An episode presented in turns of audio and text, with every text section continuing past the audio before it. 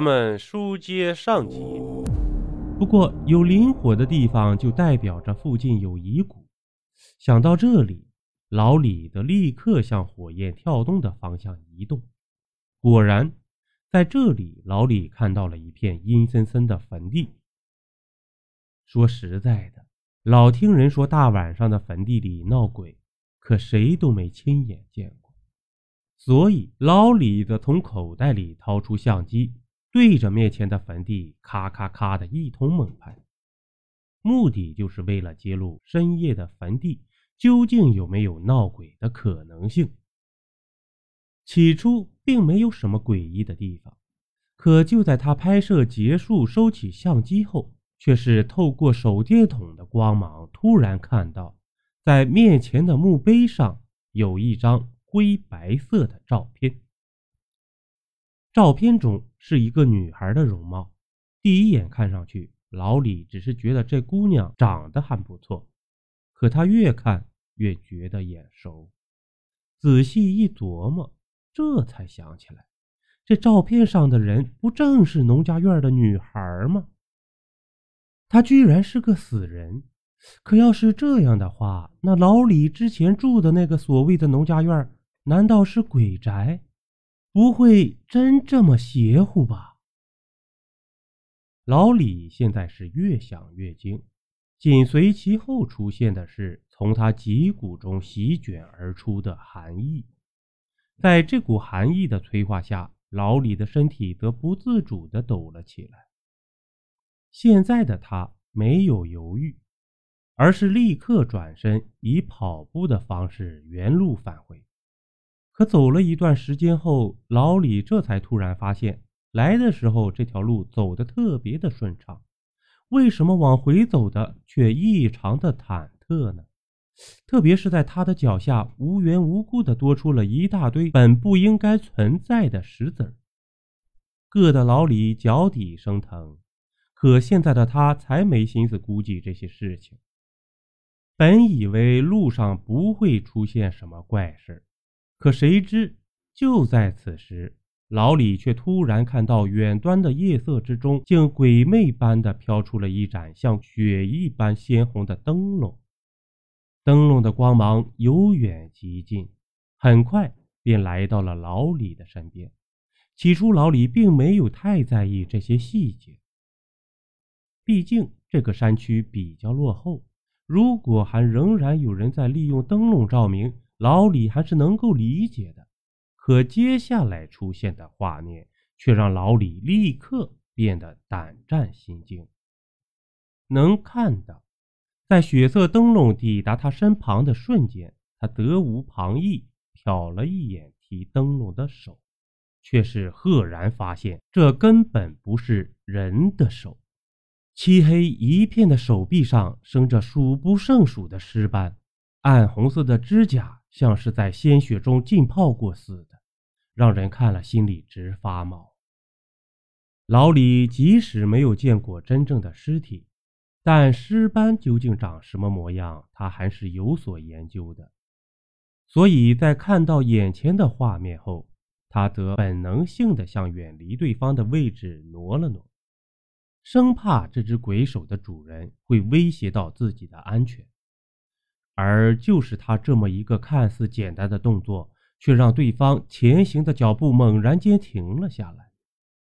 出于诧异，老李再度向身后瞥去，却是能够清楚的看到那只鬼手的主人穿着一身鲜红的嫁衣，在他的头上还盖着红色的盖头布，一双血红的绣花鞋虽然穿在脚上，但却并未沾染任何的灰尘。因为这双脚在行走的时候根本就没有碰到地面，虽然老李并没有看到对方的脸，但那从盖头下逐渐滴落的血液却让他汗毛耸立，冷汗不停地往外跑。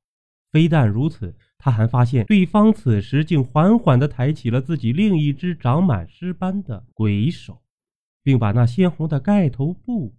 给扯了下来，紧跟着一张血肉模糊的鬼脸则直接暴露在他的视野中，漆黑的眼睛森然可怖，并在手中血红灯笼的映照下反射出幽幽的光芒，而此时暗黑的嘴角则缓缓地张开，并说出了一句让老李终生难忘的话：“你居然能看到我。”说到这里的时候，坐在我面前的老李的身体却是不受控制的抖了一下，随后。毫无顾忌的在自己的脸上扇了几巴掌，在感到剧烈的疼痛后，他这才停了下来。老李，是不是你这次出去逛了一圈，把自己给逛傻了？打自己都这么下得去手啊？我看你呀，应该去看看精神科喽。这世界上哪有鬼啊？哦，我知道了。你最后肯定是像书里写的一样，猛然从梦中醒过来，对吧？结果呢，发现自己所遇到的一切都只不过是做了一个噩梦，是不是了？不，你错了，我是真的遇到鬼了，而且我后来是从深山里逃出来的。如果你不相信的话，看这。说着。老李就挽起了自己的袖子，并将那块藏在衣服下的伤痕展现在我的眼前。这就是被那个女鬼咬的。要不是兄弟我当时跑得快，哼，恐怕现在回来的他妈的就会是我的魂儿了。看到这里，我也觉得非常的诧异。这小子究竟是怎么确信自己当天遇到的是鬼呢？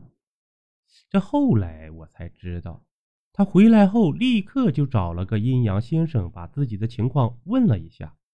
结果对方告诉他，当日他走进的那座山，很有可能就是连通阴间的背阴山，而那片坟地就是阴间的大门。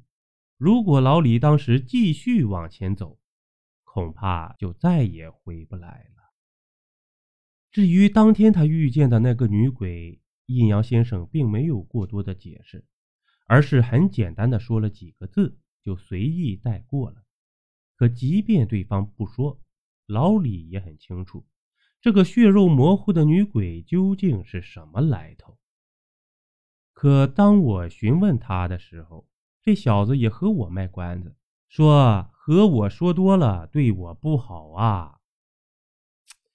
至于他当晚在坟地看到的墓碑上的照片，其实是农家院老板的孪生妹妹，多年前因病去世，而当时出现在农家院内的是活生生的人。